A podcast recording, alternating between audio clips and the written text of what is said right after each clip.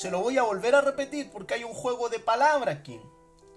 La visión de Pablo que debemos observar en otros con fines de imitación. Y Pablo nos está pidiendo que tengamos la misma visión que él tiene y es una tarea que debemos todos y todos los días cultivar. Es un deber hacerlo, no es una opción para los discípulos de Cristo. Y esto cuando entremos al versículo 18, hermanos, es un versículo tremendamente fuerte. Eh, yo le pido que, que, le pida al Señor que le nos haga comprender el versículo 18 y 19, hermano. Es un versículo tremendamente remecedor a lo que nosotros creemos nos comportamos y vemos a este tipo o a esta clase de personas, nosotros no tenemos la misma mirada eh, que tiene el apóstol Pablo frente a estos enemigos de la cruz de Cristo. Y una de las cosas para poder identificar aquellos enemigos de la cruz de Cristo es necesario el discernimiento. Es imprescindible en la vida del creyente el discernimiento, hermanos. Solo con discernimiento podemos nosotros observar y ver con claridad aquellos enemigos de la cruz de Cristo. Por eso es un deber cultivar, hacerlo el no hacerlo es una ofensa al Señor como discípulos de Cristo. Tener la misma actitud que tenía el apóstol Pablo en cuanto a su visión acerca de Cristo, de su vida personal con Cristo. Y Pablo nos dice que todos tengamos esa misma actitud esa misma disposición como Pablo la tenía ante el Señor Jesucristo. Y es una tarea ardua, no es una tarea sencilla, hermanos, es una tarea ardua, constante.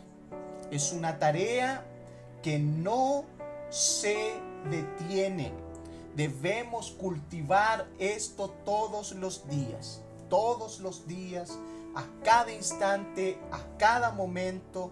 Por eso hemos sido muy enfáticos en repetirlo y repetirlo una y otra vez, que debemos nuestra vida cristiana saturarla con el conocimiento de la palabra del Señor. Solo de esa manera el creyente alcanza a tener esta actitud de imitación a la vida del apóstol Pablo. Y para poder nosotros ya entrar a las escrituras, hay un texto clave. Yo quiero invitarle ahí que me acompañe al libro o al Evangelio de Lucas, capítulo 6, versículo 40.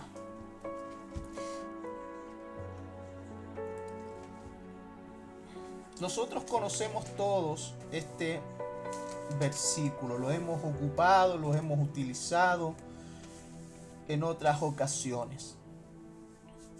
Pero como nuestro tema hoy es ver la visión del apóstol Pablo, observando en otros ya con fines de imitación, observar a otros con fines de imitación. Eso es lo que Pablo nos invita en el versículo 17.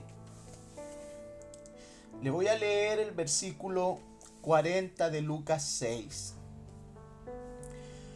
En esta versión, la nueva traducción viviente, y ahí si los hermanos están con su Biblia atentos, allí me parece que tenemos en la clase eh, PDT y Reina Valera eh, a la mano. Y si tenemos allí alguna versión internacional, también sería bueno para los que tengan allí y estén dispuestos a compartirnos el versículo. Yo voy a comenzar leyendo en esta versión la nueva traducción viviente. Los alumnos no son superiores a su maestro, pero el alumno que complete su entrenamiento se volverá como su maestro. Si alguien nos puede compartir en la eh, PDT, Palabra de Dios para Todos, o la famosa Biblia verde.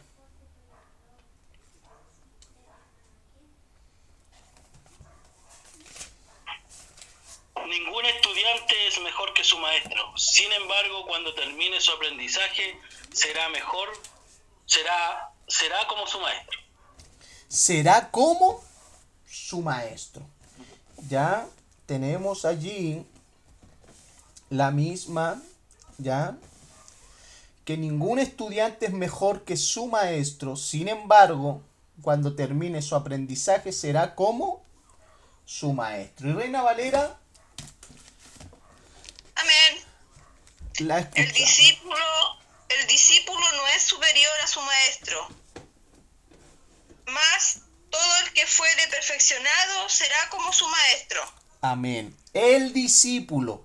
Si usted se fija, la cualidad de un discípulo es ser un estudiante. La cualidad de un discípulo es alguien que aprende de otro. Y eso es relevante para nuestro tema y es algo muy relevante para nuestra vida cristiana.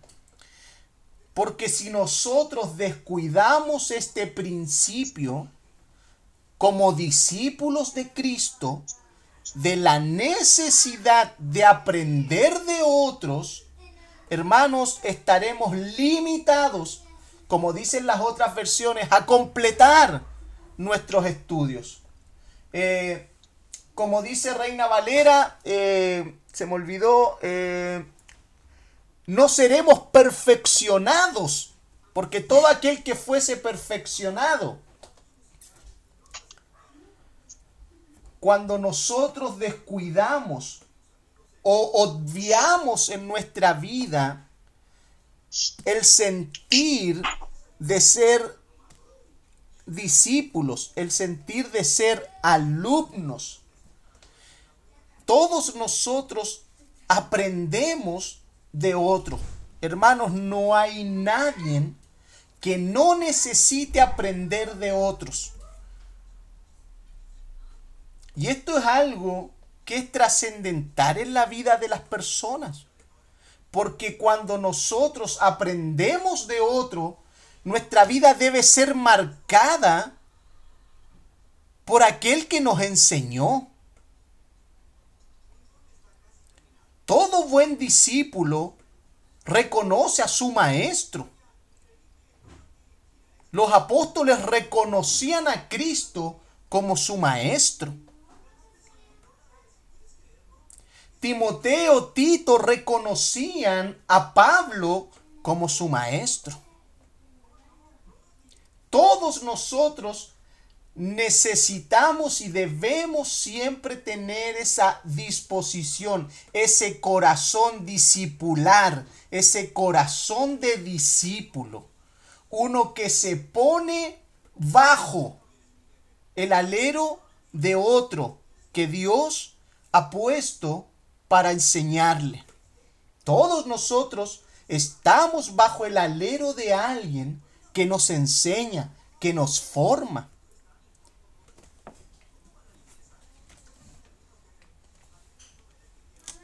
Se recuerda cuando vimos en la clase anterior que uno de los descuidos más grandes que hay en la iglesia de hoy es obviar olvidar, no considerar, no darle el lugar, no darle la importancia en la iglesia de hoy a la gran comisión de formar discípulos. Y el texto es bastante claro. Enséñenles todo lo que yo les he enseñado, dice el Señor Jesús. Hay una responsabilidad de enseñar pero también hay un deber de ser enseñado. Y todos nosotros tenemos ese deber de ponernos bajo el aprendizaje de otro.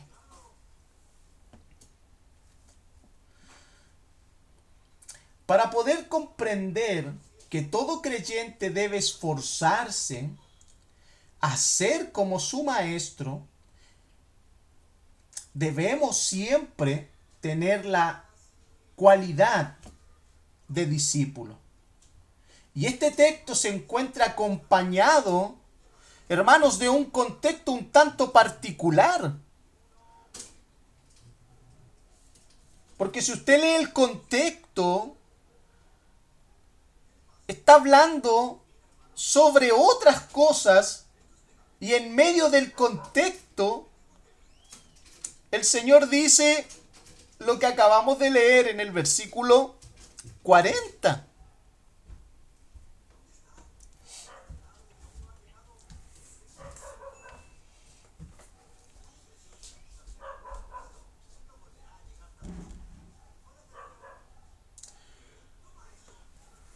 Lo primero que vamos a dejar en claro es lo que nos señala el versículo 40. Vamos a utilizar el resto del, del contexto, pero lo primero que vamos a utilizar es lo que nos señala el versículo 40 de Lucas. Jesús destaca que por lo general un discípulo puede llegar a ser como su maestro. Y el comentario ilustrado de Editorial Caribe dice que la implicancia de este texto para el discípulo es ser cuidadoso con quien es tu maestro o con quien es su maestro. Esa es la implicancia de este texto. Este texto nos ayuda a introducirnos en nuestro segundo punto en cuanto a la visión del apóstol Pablo en cultivar en nosotros la capacidad de observar a otros con fines de imitación. Y esto es algo que debemos cultivar. Tanto Pablo nos invitaba a cultivar en nosotros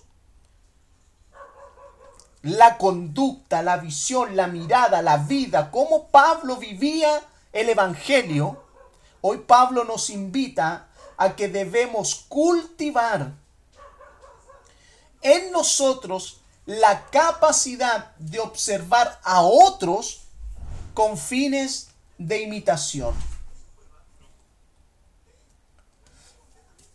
Todos sabemos que no hay otro maestro como nuestro Señor Jesucristo. Él es nuestro maestro por excelencia. Eso todos nosotros lo sabemos. Eso es algo indiscutible.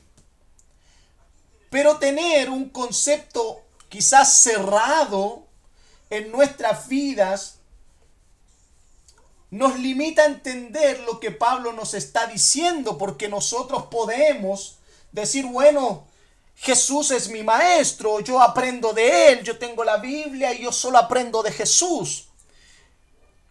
Y en una oportunidad en el libro de Corintios, Pablo observaba estas discusiones entre los creyentes y algunos decían yo soy de Pablo, otros decían yo soy de Apolos, otros soy de Cefa y otros yo soy de Cristo.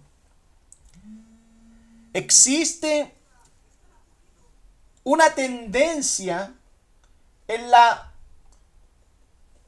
falta de identificación con aquel que te forma, con aquel que te enseña.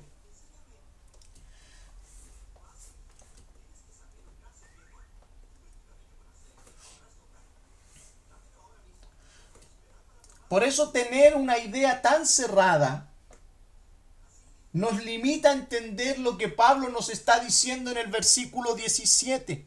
¿Por qué estoy explicando esto antes de entrar de lleno en el versículo 17?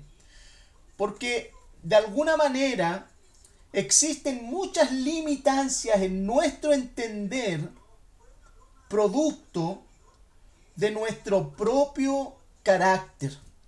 Por eso el, texto del versículo 17 de Filipenses debemos leerlo con el corazón del apóstol Pablo.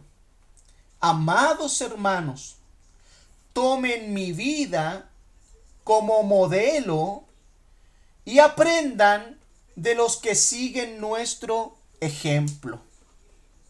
Pablo está y estaba altamente interesado de que los creyentes de Filipos siguieran el ejemplo del apóstol Pablo. Es de sumo interés para Pablo que los filipenses se identificaran con él y con todos aquellos que seguían el modelo y el patrón de conducta de los apóstoles.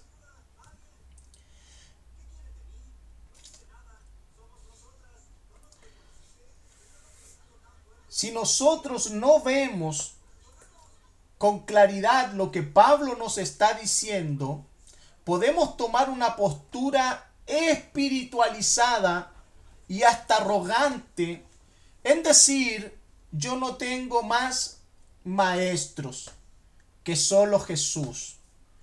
Y esto, aunque nos parezca raro, es más común de lo que parece.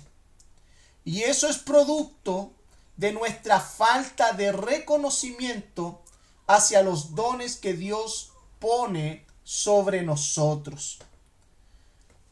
Y nuestra arrogancia de creer que no necesitamos a nadie sobre nosotros es un peligro para nuestro crecimiento espiritual, hermanos. Usted me ha escuchado decir muchas veces, nunca un creyente puede dejar de aprender. Nunca un creyente puede dejar de aprender. Pero para aprender necesitamos aprender de otros. Hermanos, suena excelente escuchar, hermanos, nunca dejes de aprender. Hasta allí ningún problema. El asunto es que para nunca dejar de aprender, debemos aprender a mirar a otros. Y es allí este conflicto en la vida de muchos creyentes. Por eso muchos creyentes les cuesta crecer. Por eso muchos creyentes les cuesta comprender o recepcionar los principios de las escrituras.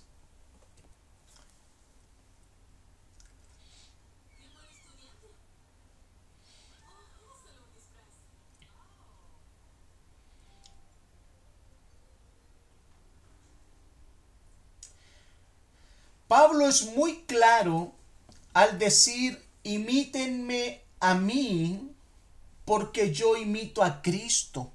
Y usted eso lo va a encontrar en Primera de Corintios, capítulo 11, versículo 1. Ojo que cuando usted va ahí a ese versículo, el, el versículo, el capítulo 11 comienza desde el 2 el versículo 1 está arribita del capítulo 11 de Corintios. En algunas Biblias sale bien especificado, en otras no.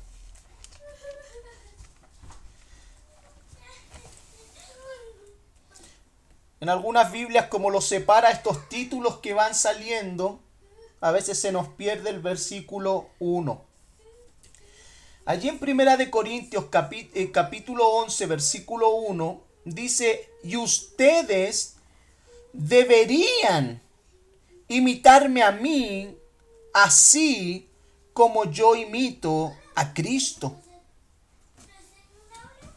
Y hermanos, cuando nosotros vemos o leemos aquello acerca de la vida del apóstol Pablo, no nos parece tan, eh, tan complicado no nos suena tan complicado leerlo de la vida del apóstol Pablo.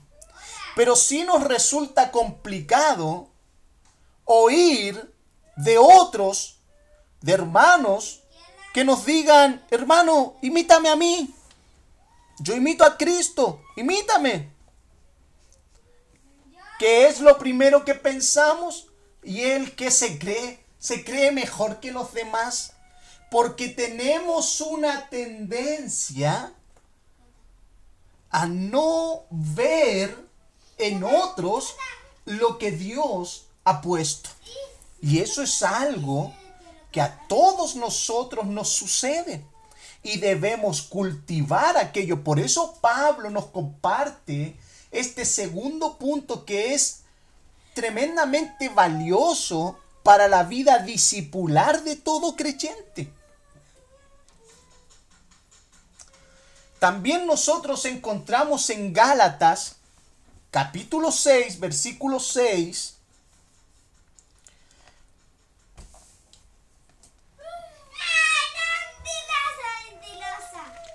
lo que Pablo nos menciona, y nos menciona dos cosas,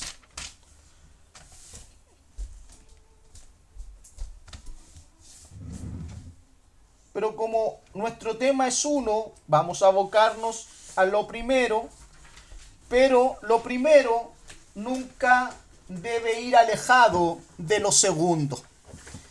Eso es algo que todo discípulo, todo creyente o todo aquel que recibe enseñanza debe saber, debe entenderlo. Los que reciben enseñanza de la palabra de Dios, y aquí Pablo está asumiendo y nos está diciendo que los creyentes reciben la enseñanza de la palabra de Dios. En otras palabras, Pablo está reconociendo la necesidad y la importancia de la enseñanza en la vida de los creyentes. Y esto es algo que la, el creyente siempre debe anhelar y debe desear personalmente, ser enseñado, recibir las enseñanzas de la palabra del Señor. Pero también es un deber eclesiástico formar la vida de los creyentes. Entonces Pablo nos dice, todos, eh, perdón, los que reciben enseñanza de la palabra de Dios, deberían proveer a las necesidades de sus maestros compartiendo toda clase, perdón, todas las cosas buenas con ellos.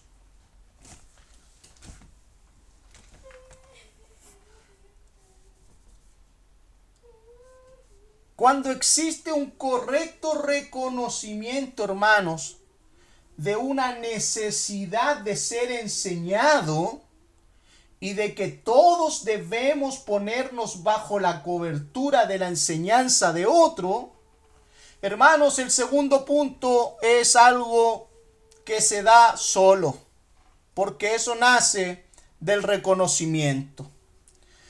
Pero como dije, nuestro punto nos vamos a abocar en lo que Pablo nos está mencionando. Todo aquel que recibe enseñanza. La iglesia, los creyentes, debemos ser enseñados y debemos tener la actitud de ser enseñados.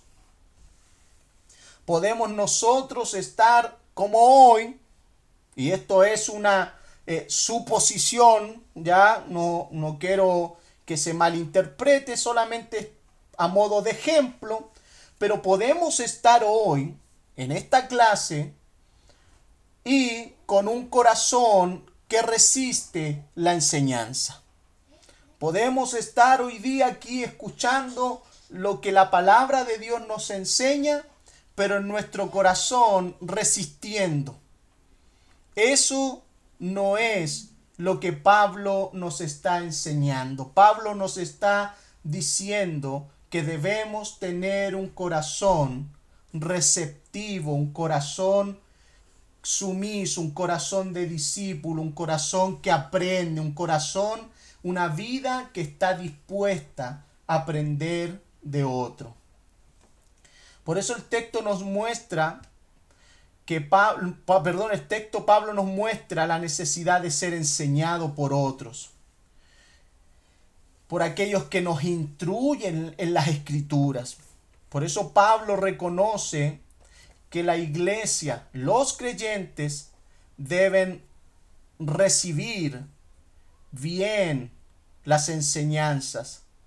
Recuerde la gran comisión, lo fundamental de la gran comisión, que es lo fundamental de la gran comisión. Enséñenles a obedecer todo lo que yo les he mandado. Y estas son palabras del mismo Señor Jesucristo. Estas no son mis palabras, hermanos. No son algo que, ah, el hermano está adaptando, quiere de alguna manera hacer coincidir las cosas. No, estas son palabras, son principios, son doctrinas escriturales. Todo creyente es un discípulo. Y como todo creyente es un discípulo, todo creyente debe ser enseñado y debe ser formado. Por eso también nuestro versículo 17, Pablo dice, tomen mi vida como ejemplo, hermanos.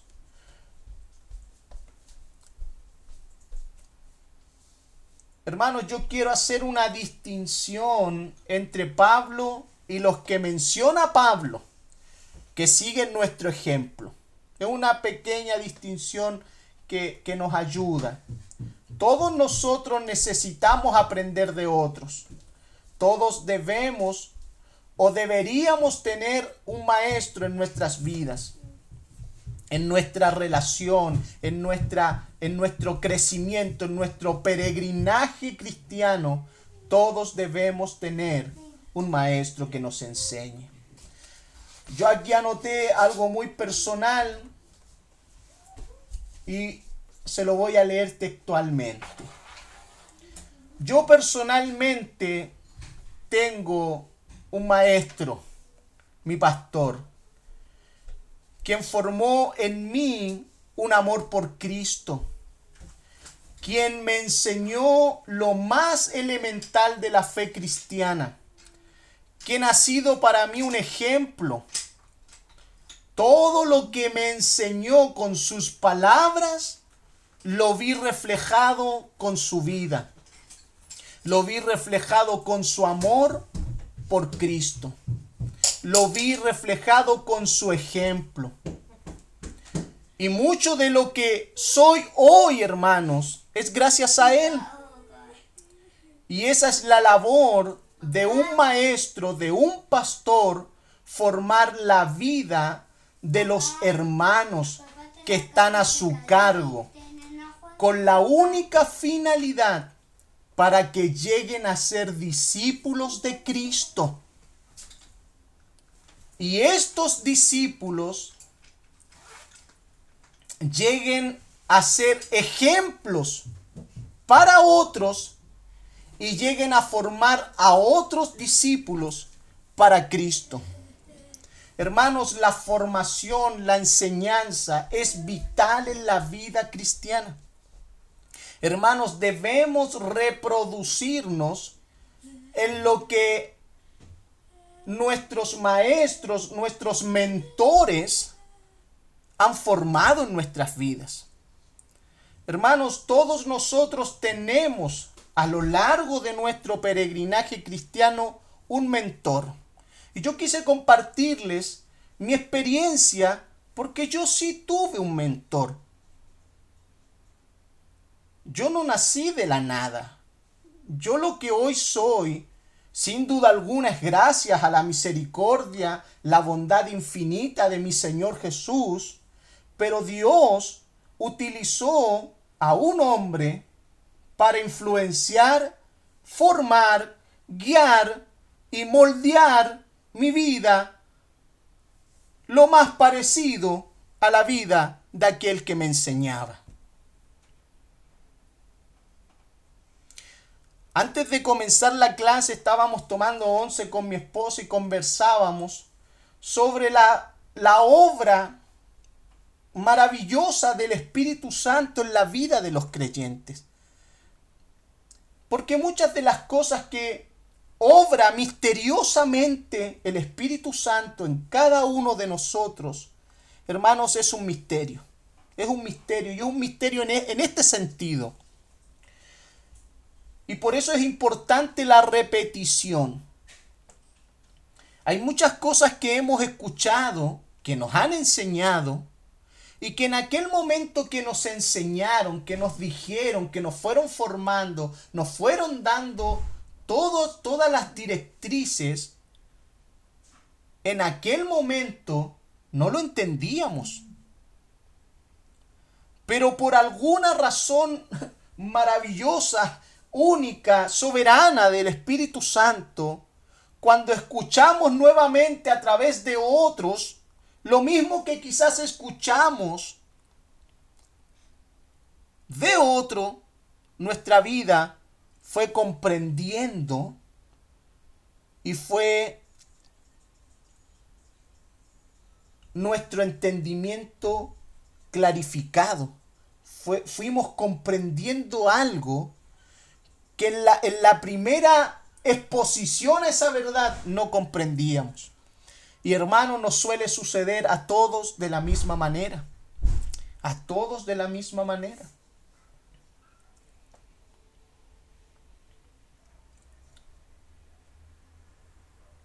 Por eso es lo que decía Pablo en los versículos anteriores que vimos en la clase anterior en que cuando Pablo dice, bueno, si en algo difieren, si en algo no están de acuerdo, Dios se encargará de hacérselos entender. Y es esa obra de Dios en la vida de los creyentes.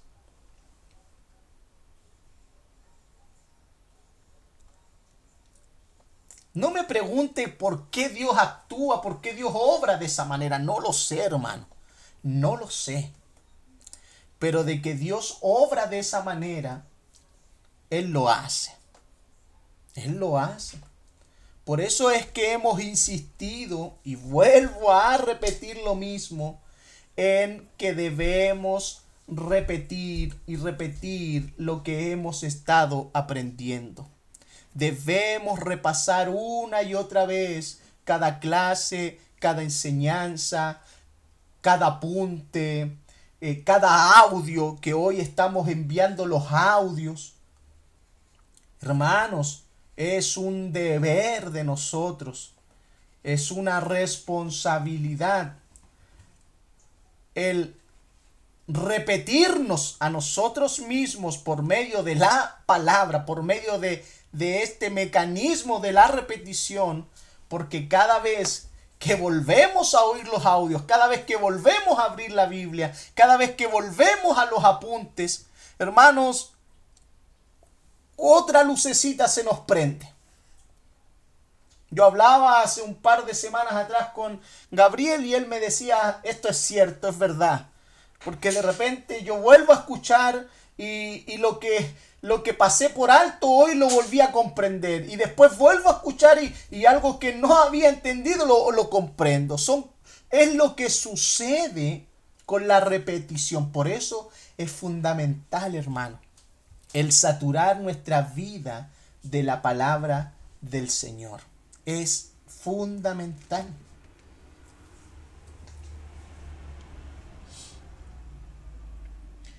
¿Por qué es fundamental? Por lo último que explicamos.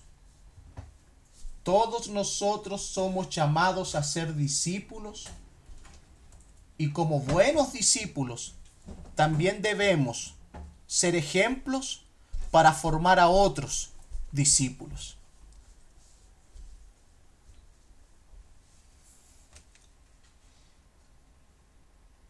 A medida que avanzamos vamos a ver algo que es importante, porque quizá alguien podría decir, pero es que cómo yo voy a formar a alguien si yo, eh, yo no tengo las capacidades que tienen quizás otros hermanos de explicar la Biblia, de poder mostrar y de poder comprender de mejor manera, ¿cómo voy a formar a alguien?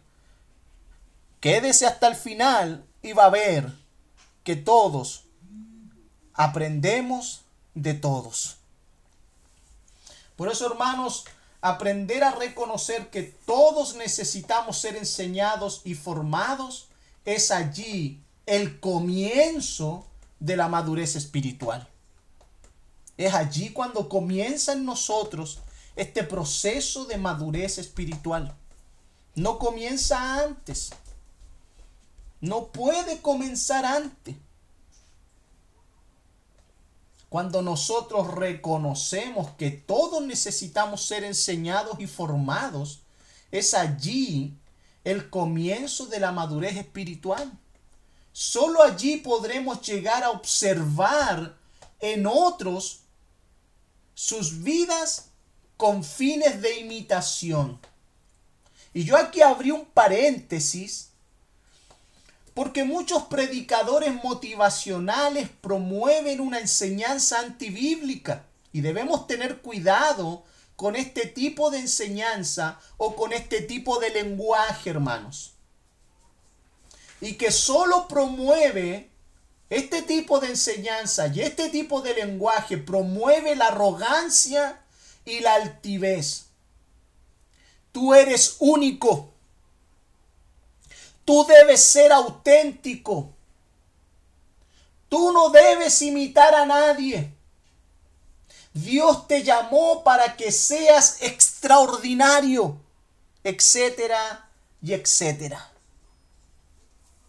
Esas enseñanzas, hermanos, promovidas y que las promueven utilizando la Biblia, son tan antibíblicas que están alejadas de las enseñanzas paulinas, hermanos. Están tremendamente alejadas de las enseñanzas del apóstol Pablo. Por eso Pablo dice, y aprendan de aquellos que siguen nuestro ejemplo. Pablo es un promovedor, no tan solo de que lo miren a él como un ejemplo a seguir, sino que Pablo es un promovedor de que los demás miren a otros que también miran y se conducen de la misma manera como se conduce el apóstol Pablo.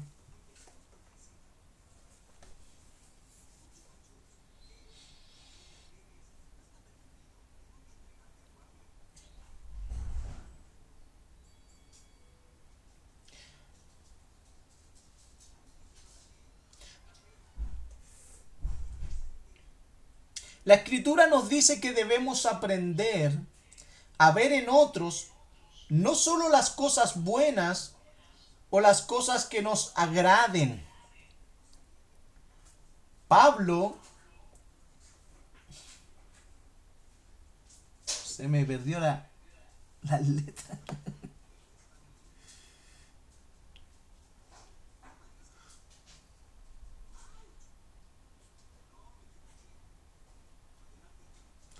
Aquí está. Se me corrieron las letras, hermano. Pablo nos da un parámetro, una estructura a la hora de mirar a los demás con fines de imitación. Y esto es algo que nosotros debemos observar claramente. Pablo nos da un parámetro, Pablo nos da una estructura a la hora de nosotros mirar eh, la vida de otros con fines de imitación.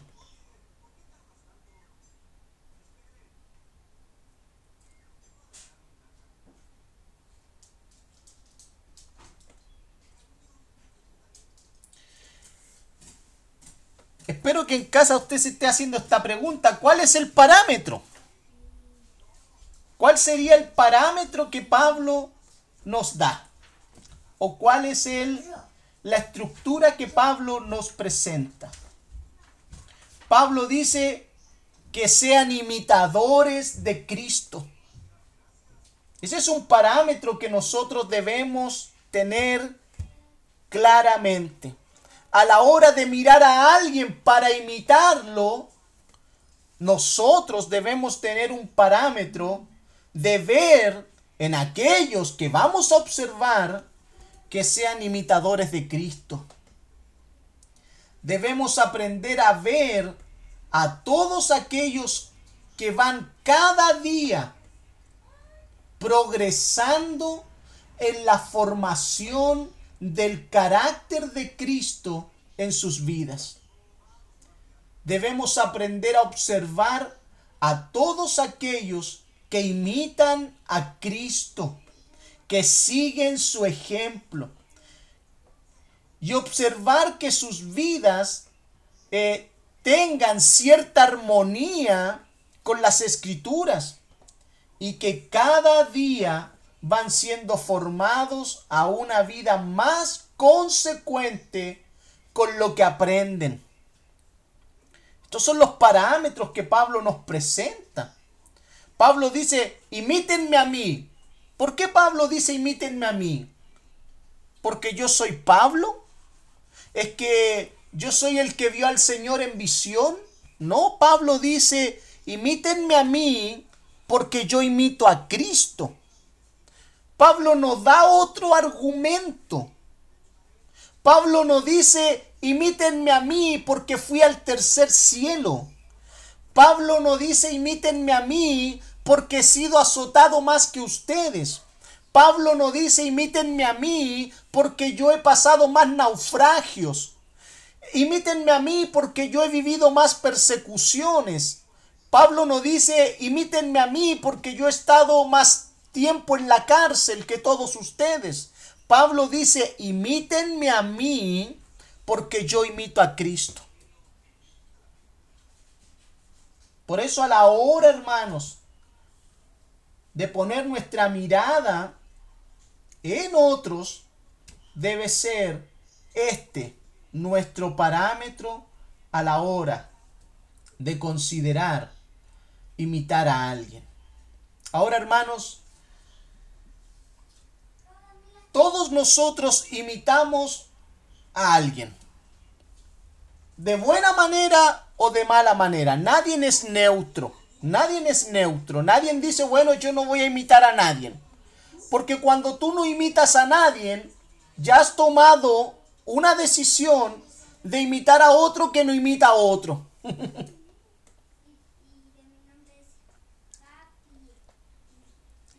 y estás imitando la conducta y la vida de alguien que no se conduce de acuerdo a la vida de nuestro Señor Jesucristo. Se recuerda el texto que nuestro el hermano Sebastián eh, nos comentó que, le pareció muy, muy relevante. Me parece que estaba en primera de Juan. Eh, el hermano Gabriel lo tenía presente, no me acuerdo bien el, el, el capítulo y el versículo Hermano, ¿será primera de Juan 2, 3, 6? Eh, ¿Lo tiene allí? ¿Lo puede leer? Es cuando eh, dice que debemos, eh, el que conoce al Señor andará como Cristo anduvo, me parece. Momentito, hermano. Primera de Juan 2, 3, 6. No sé si será por mano, pero la voy a leer igual. 236. Por la Reina Valera. Y fueron también invitados a la boda a la boda Jesús y su discípulo. Y faltando el vino, la madre de Jesús le dijo, ¿no tienen vino? Jesús le dijo, ¿qué tienes conmigo, mujer? Aún no ha venido mi hora. Ahí está está en el Evangelio de Juan. Ah, no, estoy leyendo San Juan yo. Juan, Juan, el Evangelio. En primera de Juan 2, 3. 2, 3. Ya, dice, primera de Juan 2, 3. Y en esto sabemos que nosotros le conocemos si guardamos su mandamiento. El que dice yo le conozco y no guarda sus mandamientos es tal, es mentiroso y la verdad no está en él pero el que guarda su palabra y en este verdaderamente palabra, en este verdaderamente el amor de Dios se ha perfeccionado, por esto sabemos que estamos en él. El que dice que permanece en él debe andar como él anduvo. ¿Será eso, hermano? Esa es, el versículo 6. El versículo 6. Los que dicen que viven en Dios deben vivir como Jesús vivió Anduvo. o anduvo, dice la versión Reina Valera.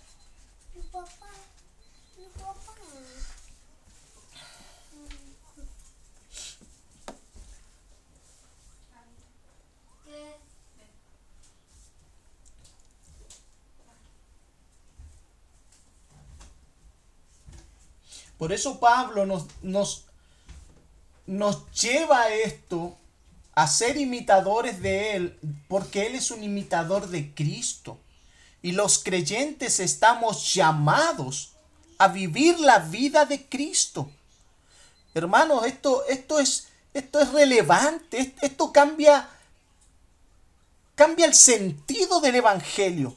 Si nosotros creíamos que estábamos viviendo un Evangelio, estas verdades escriturales remecen todo lo que creíamos que estábamos viviendo como evangelio. Porque el evangelio es andar como Cristo anduvo. En otras palabras, es caminar, seguir las huellas, imitar al Señor Jesús. Y eso es lo que Pablo nos está diciendo. Imítenme a mí, yo imito a Cristo.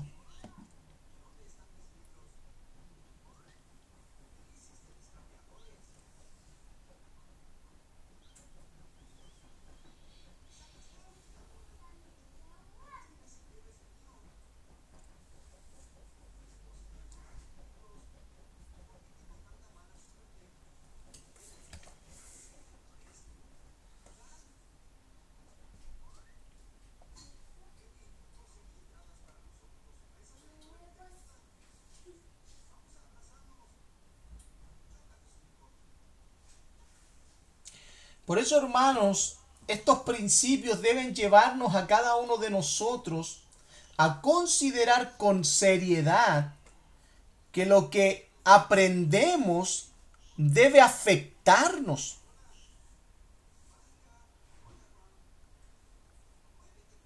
Y espero que me sigan lo que le estoy diciendo. Debemos tomar esto con seriedad, que lo que aprendemos debe afectarnos. ¿Y de qué manera debe afectarnos?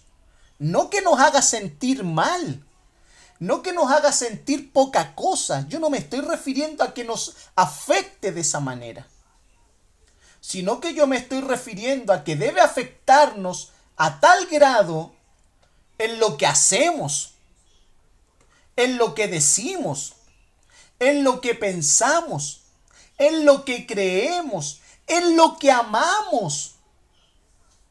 Estas cualidades son, no son cualquier cosa, hermanos, a la hora de comprender que otros nos observan. Por eso esto no es cualquier cosa, hermano. Hermano, tu familia te está observando.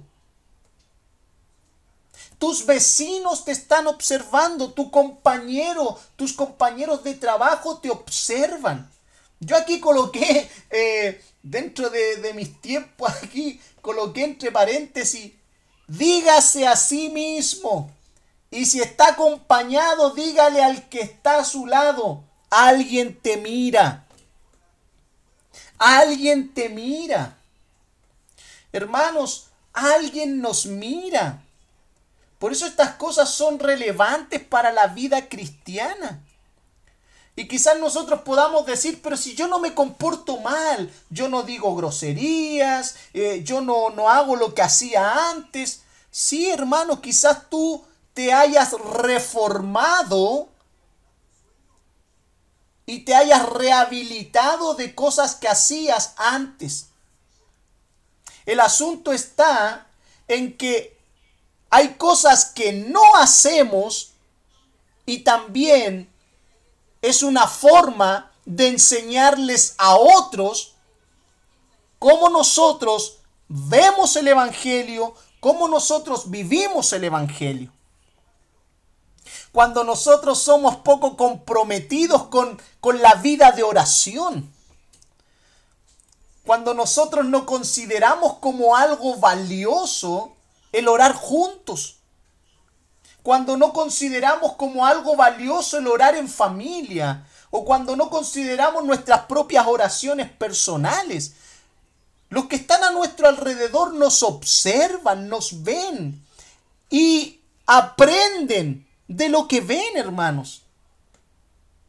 Por eso lo que yo le decía, va, va, a llegar un punto en que quizá usted me diga, es que yo no, no tengo la capacidad de enseñar, es que yo no tengo la capacidad de hacer esto, yo no puedo hacerlo como el hermano, pero hermano, usted lo que no hace también es una forma de enseñar y la gente nos observa y la gente nos ve como vivimos el Evangelio. La gente en los tiempos del apóstol Pablo era evidente la conducta, el compromiso, el amor, la pasión, la dedicación, la entrega que tenía el apóstol Pablo por el Señor Jesucristo. Pablo hablaba más fuerte con lo que vivía que con lo que decía. Y es hora, hermanos, de que aprendamos a hablar más fuerte con nuestras acciones que con nuestras palabras.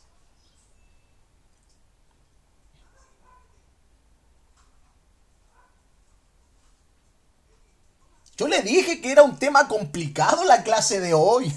Yo le dije. Porque cuando yo la estaba preparando, hermano, de verdad, hay días que a veces yo digo, Señor, líbrame de esto, por favor.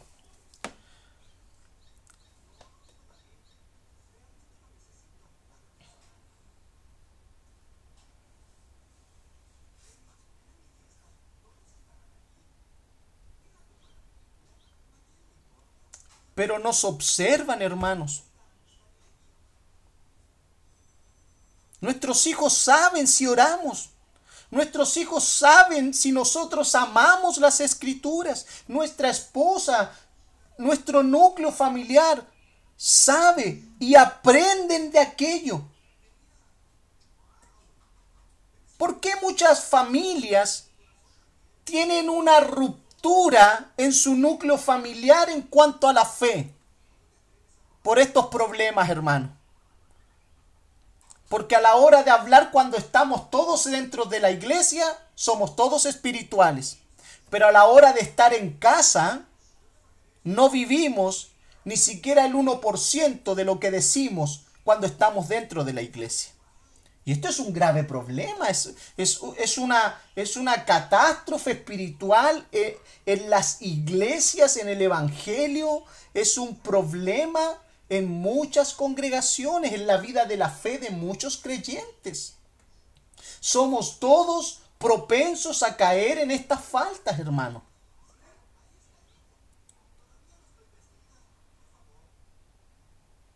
Y a veces nos excusamos y decimos, bueno, es que es que esto es, esto es personal. Sí, hermano, es personal. Es muy personal. Pero hay mucho de lo que nosotros podemos hacer para traer una buena influencia.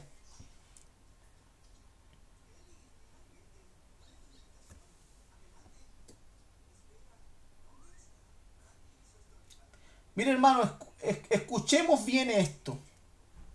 Muchos creyentes dentro de las iglesias saben muy poco de las escrituras.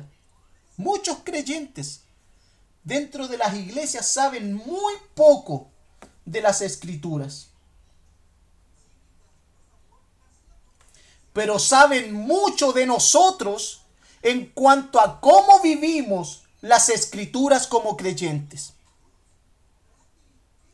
No sé si entiende lo que yo le estoy diciendo. Dentro de la iglesia hay muchos creyentes que saben muy poco de las escrituras. Pero en esas mismas iglesias hay muchos creyentes que saben mucho de cómo cada uno de nosotros vivimos las escrituras como creyentes.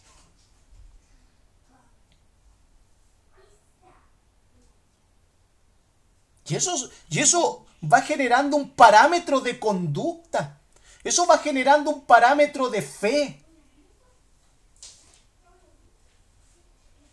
A veces nosotros hemos escuchado, y yo, yo sé que usted ha escuchado esto un montón de veces, mi hermano. Oh, este, Cuando alguien recién llega a la iglesia, recién se convierte, oh, está con el primer amor. ¿Y qué dicen los que llevan más tiempo? Ya se le va a pasar. Cuando a la hora de ver tal conducta, tal grado de compromiso, tal grado de pasión por lo recibido en la conversión debiese llevarnos a nosotros a preguntarnos qué nos pasó a nosotros, no lo que le pasa a él no lo que le pasa al recién convertido, debiese, debiese llevarnos a preguntarnos a nosotros qué nos pasó a nosotros en el camino, por qué no vibramos de la manera que está vibrando ese recién convertido. ¿Por qué no nos apasionamos? ¿Por qué Cristo no es lo más importante como lo es en la vida de este recién convertido? Pero es más fácil tener una postura como de una pseudo madurez y decir se le va a pasar luego. Sí, se le va a pasar luego a ese recién convertido porque ve la conducta y el ejemplo de sus hermanos más antiguos o más viejos. Por eso se le va a pasar. Por eso a la hora, hermanos, de ver un creyente apasionado por Cristo. Hermanos, es un creyente que para muchos es incómodo, que para muchos ese creyente es, que es exagerado.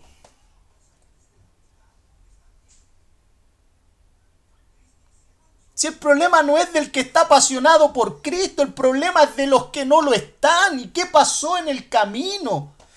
Y cuando vemos esto entendemos por qué Pablo les dice a los hermanos, y ahora se los repito con lágrimas.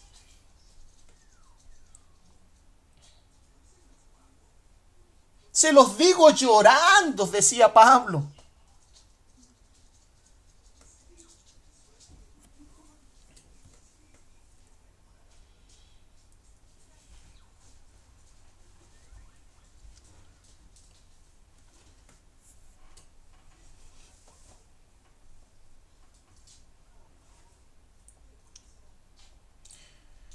Hermanos, lo hemos dicho muchas veces. Podemos hablar muy lindo, ser muy emotivos a la hora de predicar. A la hora de hablar con otros, podemos ser muy efusivos y emotivos.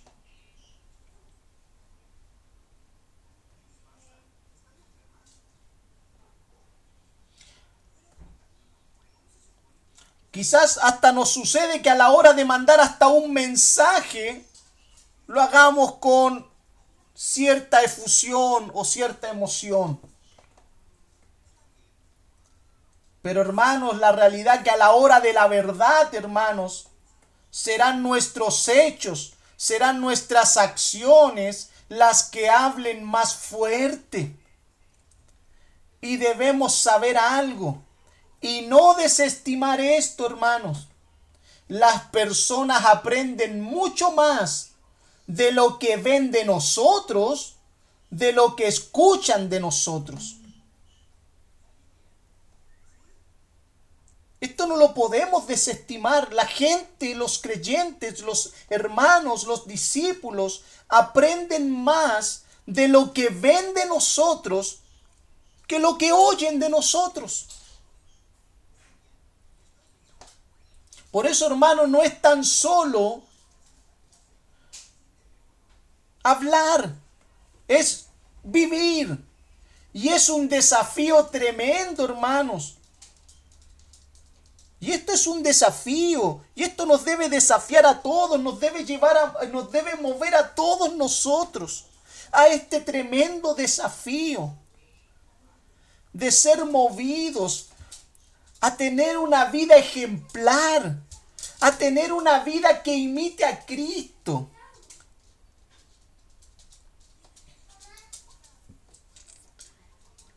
Esto es un desafío, hermanos, y es tremendo. También es un desafío tremendo aprender a observar buenos modelos a seguir y cuidar de ellos como señala Gálatas 6:6.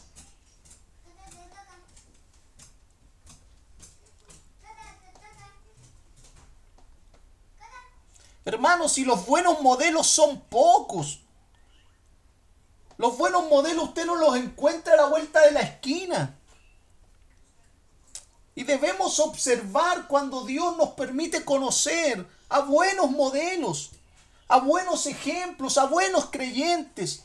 Y que podamos observar en otros las cualidades que Dios ha ido formando y que podamos decir, como lo explicábamos el otro día, el día lunes en la oración, que podamos vernos de tal forma que podamos decir, yo quisiera tener la fe de Juanita, yo quisiera tener esa fe de esta hermana.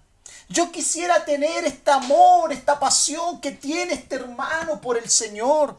Yo quisiera amar a Cristo como Él lo ama. Señor, dame un poco de lo que Él tiene.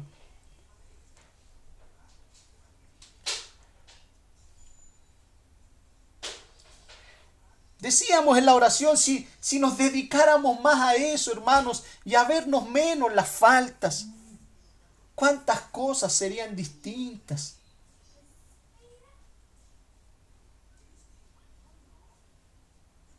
También es un desafío aún mayor, hermanos. Y esto es lo que estábamos hablando al final. Es un desafío aún mayor ser buenos ejemplos. Ejemplos a seguir. Como dice el título de un libro, hermanos, del pastor Miguel Núñez. Siervos para su gloria. Antes de hacer, tienes que ser. Ese es un, es un título de un libro del pastor Miguel Núñez. Los siervos que están dispuestos para la gloria de Dios. Pero esos siervos deben primeramente, antes de hacer, antes de ejecutar, tienen que ser. Y tenemos que ser formados, hermanos. Nosotros muchas veces queremos la carrera corta, queremos comenzar a hacer y hacer y hacer. Y nos olvidamos de los peligros de no ser. Y tratamos de hacer y de hacer y a la hora de que la gente nos ve y ve que todo lo que hacemos no va ni siquiera en armonía con lo que somos, hermanos, todo lo que hicimos en el fondo fue echarlo en un saco roto.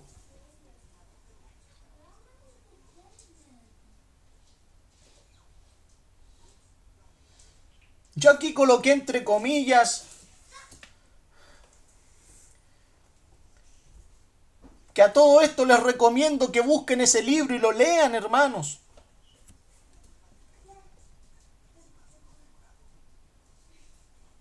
Ser antes de hacer es un gran desafío, pero es algo muy necesario en la obra del Señor, en las vidas de aquellos que anhelan servir, porque uno de los problemas más grandes que enfrenta la iglesia, hermanos, la iglesia moderna, son los malos ejemplos.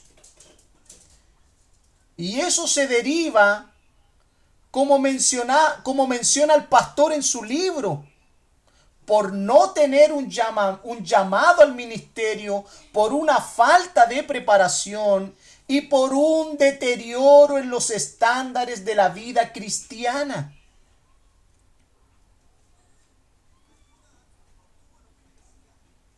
Y este deterioro de los estándares de la vida cristiana, la iglesia los ha ido absorbiendo, los ha ido adquiriendo. Y hoy en día ya se ha convertido en algo más fácil para sus miembros en rebajar los estándares bíblicos de conducta y de reverencia a Dios, porque eso hace que los fieles tengan estándares bíblicos bajos. Eso permite que los creyentes no se esfuercen. Por eso buscan líderes y como dice Pablo a Timoteo, en los postreros tiempos habrá, habrá gente amadores de sí mismo, avaros, y buscarán maestros, se harán sus propios maestros para que ellos les hablen lo que sus oídos quieren oír. Hermanos, nosotros estamos en tiempos bíblicos tan peligrosos porque la iglesia de hoy prefiere tener estándares tan bajos porque eso demanda que el esfuerzo de los fieles, el esfuerzo de los creyentes también sea bajo. Por eso Pablo nos dice, sean imitadores de mí, porque yo soy imitador de Cristo. Pablo podría haber dicho, imítenme a mí porque yo estoy imitando a Pedro.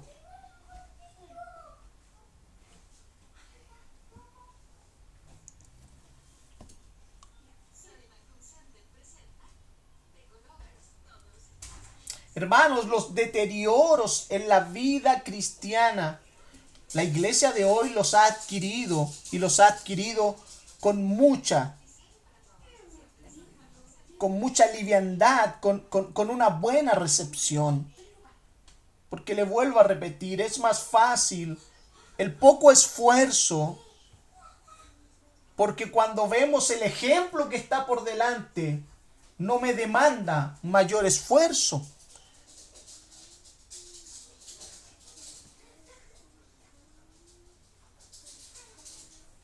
Y estas son cosas que suceden en la iglesia de hoy, hermanos. Esto no es algo que, yo lo estoy inventando, algo que a mí se me, se me ocurrió. Es lo que está sucediendo en los tiempos de hoy.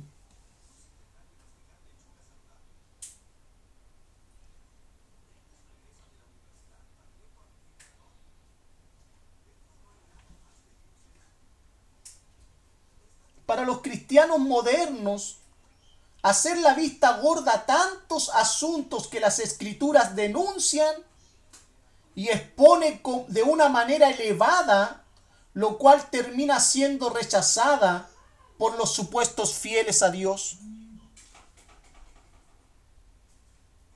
Los cristianos prefieren hacer la vista gorda. Aquellos que dicen que aman a Dios prefieren hacer la vista gorda ante los asuntos que las escrituras denuncian y exponen de una manera elevada.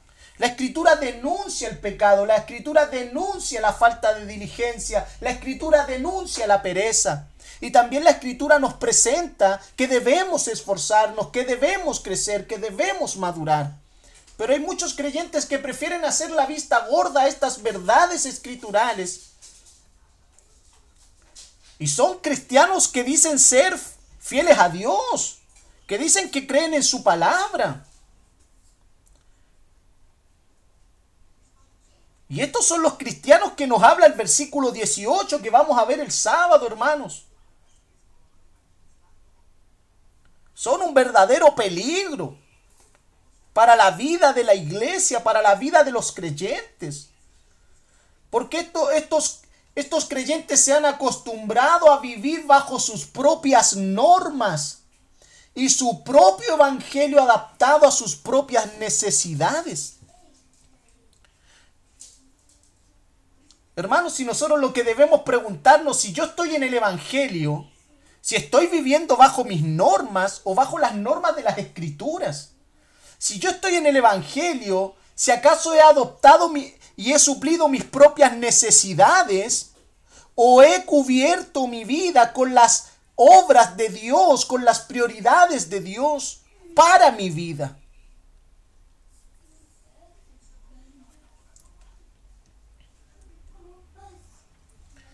Por eso, hermanos, debemos tener una mirada paulina. Y espero que usted se pueda grabar este concepto, esta idea, una mirada paulina, una mirada del apóstol Pablo acerca de la vida cristiana. Es un desafío observar a otros. Ya es un desafío observar la vida de otros y cuidar de ellos cuando son buenos ejemplos de la fe, de conducta. Y esto solo será posible si somos conscientes que Dios pone en nuestras vidas personas de las cuales debemos aprender de su ejemplo. Algunos son pastores, maestros, otros hermanos dignos de imitar. Si la iglesia de hoy y me refiero a los creyentes en general, dejáramos de solo observar las cosas negativas de los demás y pusiéramos más nuestra atención en las cosas buenas. Ahora, ojo hermanos, ¿qué cosas buenas? Los parámetros que Pablo nos presentó, que sean imitadores de Cristo. Ah, es que es tan buen hermano, es tan calladito, sí, eh, sí, no mata ni una mosca, qué bueno el hermano, no, Pablo dice que debemos nosotros poner nuestra mirada en aquellos que imitan a Cristo. Ese es nuestro parámetro. No cualidades personales, sino cualidades de Cristo en la vida personal, que son dos cosas distintas. Cualidades de la vida de Cristo en la vida personal de los creyentes.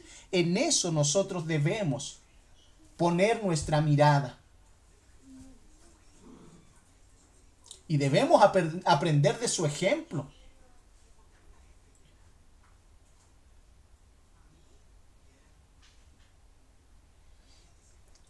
Por eso vuelvo a repetir, si pusiéramos nuestra atención en aquellas cosas que Dios ha ido formando en cada uno de nosotros, no tendríamos tiempo para darle lugar al diablo para que nos utilice para promover la enemistad entre los creyentes, dañar la comunión de la iglesia. Suele suceder algo muy lamentable en nosotros las personas. Alguien puede hacer nueve cosas buenas a la luz de las escrituras, de diez, pero nos fijamos en la número uno que erró, que se equivocó. En vez de fijarnos en las nueve del hermano, de la hermana.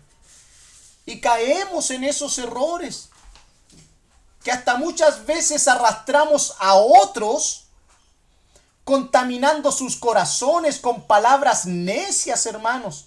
Y como dijimos en unas clases eh, ya bien anteriores, nosotros vamos a tener que dar cuenta de nuestras palabras necias. Pero arrastramos a otros con nuestras palabras necias y contaminamos la vida y el corazón de los creyentes.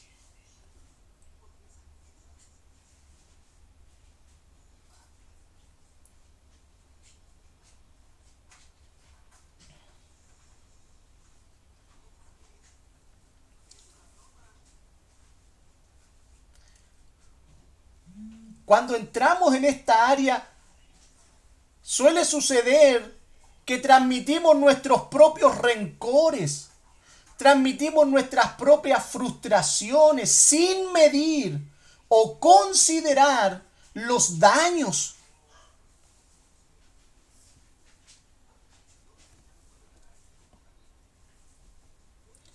Hermanos, cuando nosotros hacemos o somos tentados a algo como eso, a veces no consideramos, no medimos los daños que podemos provocar en la obra de Dios, en la vida de los creyentes.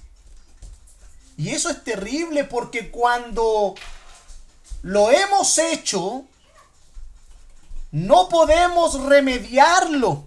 No podemos echar pie atrás. Ya lo hicimos y los daños y las consecuencias se verán y, ocurrirán.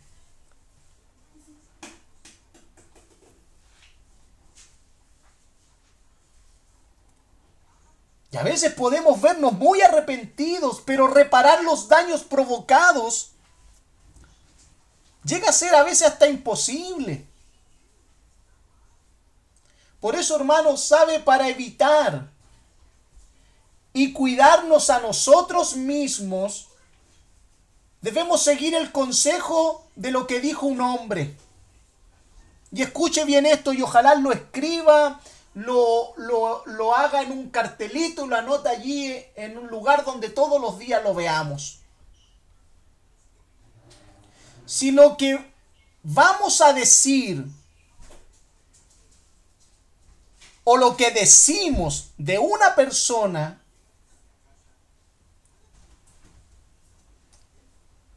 si no somos capaces de decirlo frente a esa persona, es mejor que no digamos nada. Y eso es un parámetro excelente, hermanos, para evitarnos tantos problemas. Pero por sobre todo para cuidar la obra del Señor, para cuidar la salud de la iglesia, para cuidar la salud de los hermanos. Hermanos, si vamos a decir algo de alguien y no estamos dispuestos, no tenemos la capacidad de ir y decirlo delante de la persona, es mejor que no digamos nada. Es mejor que no digamos nada.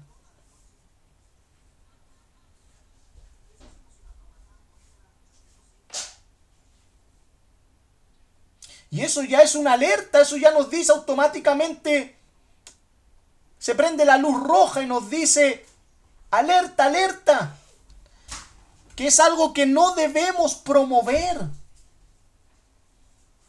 Hermanos, ¿cuántos problemas le evitaríamos a la obra del Señor?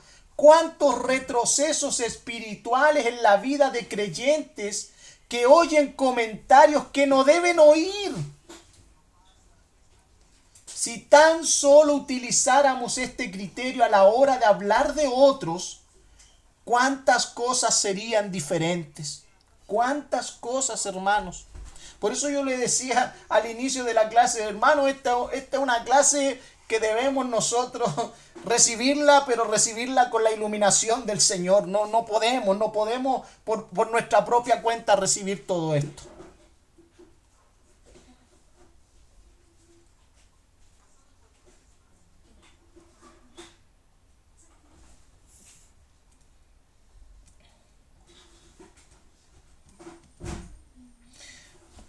Hermanos, como mencioné, el contexto de Lucas 6, el versículo 37. ¿Por qué menciono este versículo? Porque se puede malentender lo que quizás estoy explicando ahora. Y quizás nos podemos ir de un extremo a otro. Y quiero que me preste mucha atención a lo que le voy a decir ahora porque es importante. Nos podemos ir de un extremo a otro. Yo le estoy diciendo, debemos nosotros tener cuidado si vamos a decir algo, si no estamos dispuestos a decirlo delante de la persona de la cual estamos elevando un comentario, mejor callémonos.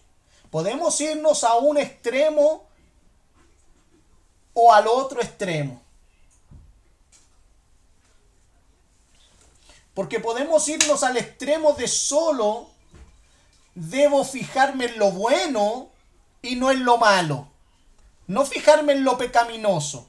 Y si hay algo malo, si hay algo pecaminoso, si hay pecados, mejor no digo nada, me mantengo boquita callada para así mantener la unidad y la armonía entre los creyentes.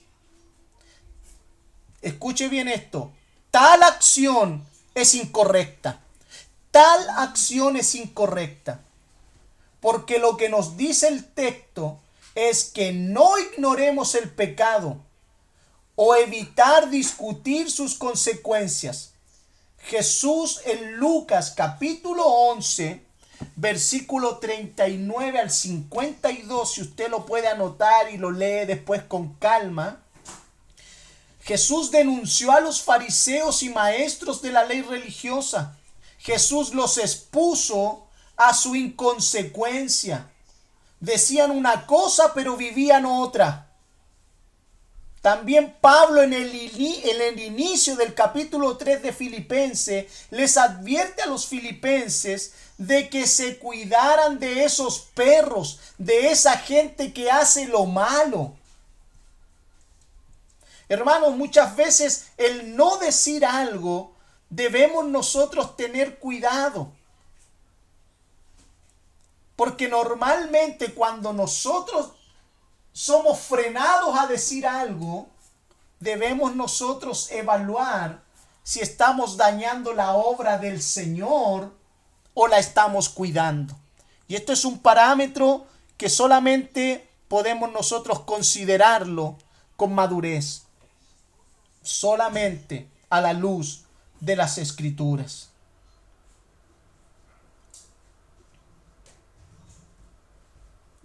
Por eso, hermanos, debemos estar prestos a imitar a nuestros buenos ejemplos y estar prestos a desechar los malos ejemplos.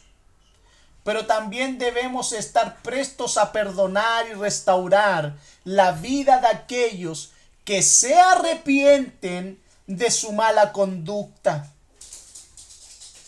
Eso es imitar el carácter de Cristo y ser maduro en la fe. Por eso Gálatas capítulo 6 versículo 1 y 2 nos dice, se lo voy a leer. Gálatas capítulo 6 versículo 1 y 2. Amados hermanos, si otro creyente está dominado por algún pecado, ustedes que son espirituales deberían ayudarlo a volver al camino recto con ternura y humildad. Y tengan mucho cuidado de no caer ustedes en la misma tentación. Ayúdense a llevar los unos las cargas de los otros y obedezcan de esa manera la ley de Cristo.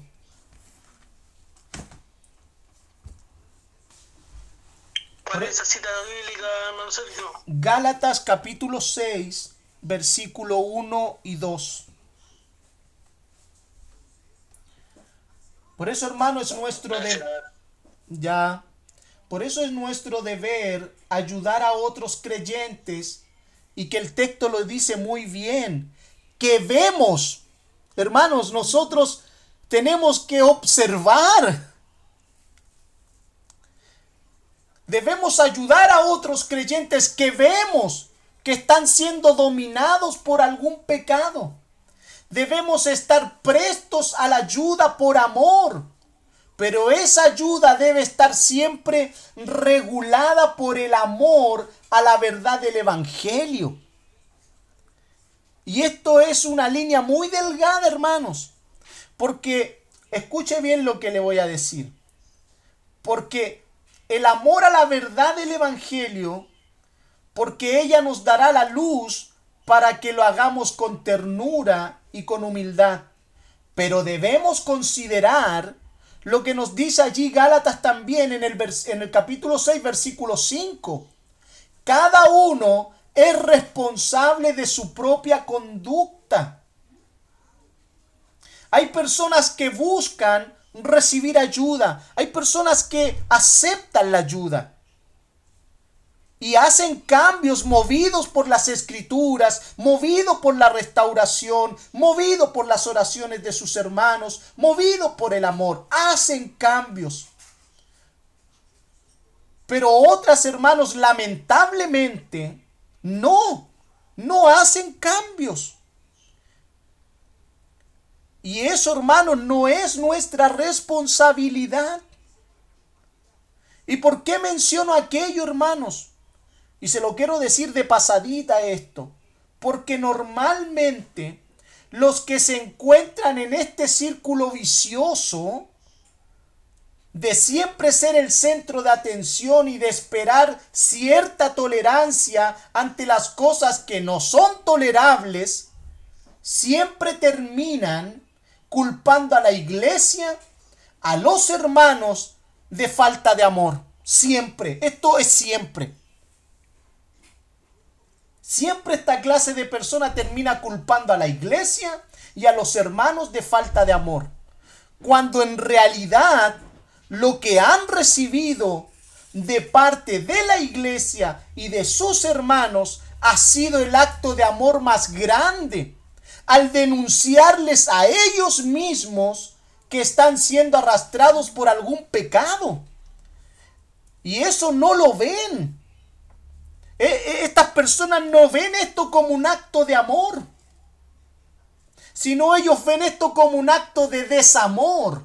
¿Por qué? Porque estas personas se han acostumbrado a que se les tolere y han hecho esta mezcla entre lo santo y lo pecaminoso.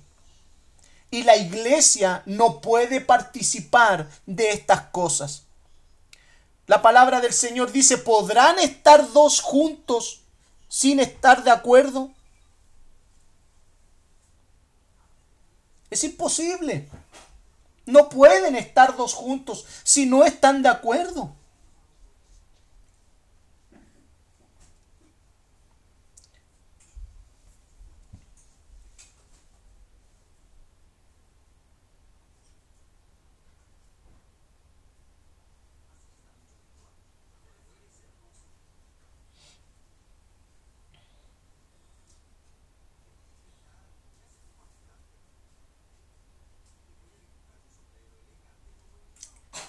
Hermanos, la corrección siempre es un acto de amor, siempre lo va a ser.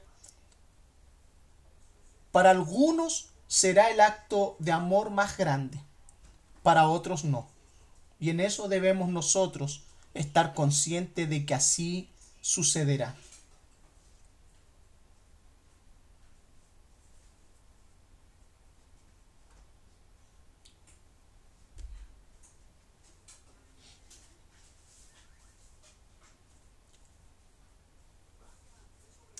Ahora, ¿por qué estas personas no ven esto como un acto de amor? Porque no están dispuestas a abandonar su propio pecado. Y cuando nosotros nos enfrentamos a alguien que no está dispuesto a abandonar su propio pecado, hermanos, no tenemos nada que hacer. No podemos hacer nada.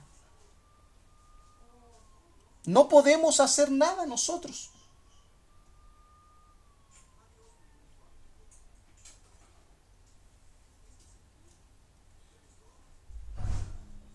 Pero también hay muchos hermanos que son corregidos cuando están siendo arrastrados por algún pecado y estos se arrepienten, se vuelven al Señor, cambian de rumbo. Y hermanos, estos creyentes terminan amando su iglesia, terminan amando a sus hermanos, los cuales les mostraron el camino correcto. Eso es amor bíblico, hermanos. Eso es amor bíblico. Si usted quiere amar a su hermano, ámelo bíblicamente.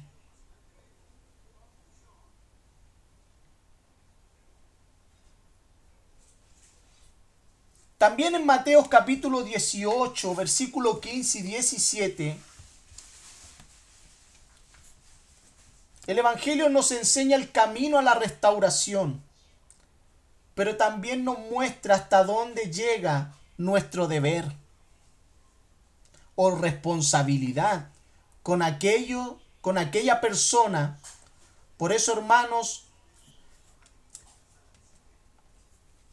el encubrir el pecado de los creyentes y pretender adornar con palabras menos claras para que no se ofendan al decirles que están pecando ante Dios, cuando, está, eh, cuando están viviendo una vida de desobediencia y alejada a todo principio de las escrituras, eso hermano también se convierte en una falta de amor cristiano tremendo. Cuando no hablamos con honestidad con nuestros hermanos, eso es una falta de amor.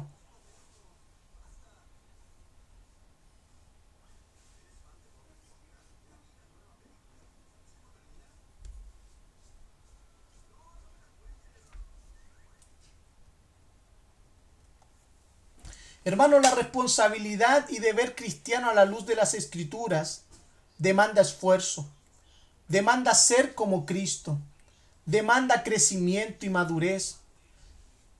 No solo tenemos un deber personal, que ya es un gran desafío de vivir como imitadores de Cristo, o de la vida del apóstol Pablo, que es lo mismo,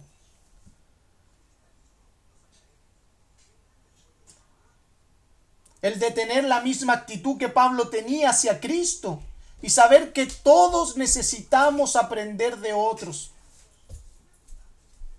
Siempre habrá sobre nosotros un maestro que nos enseña a vivir la vida cristiana.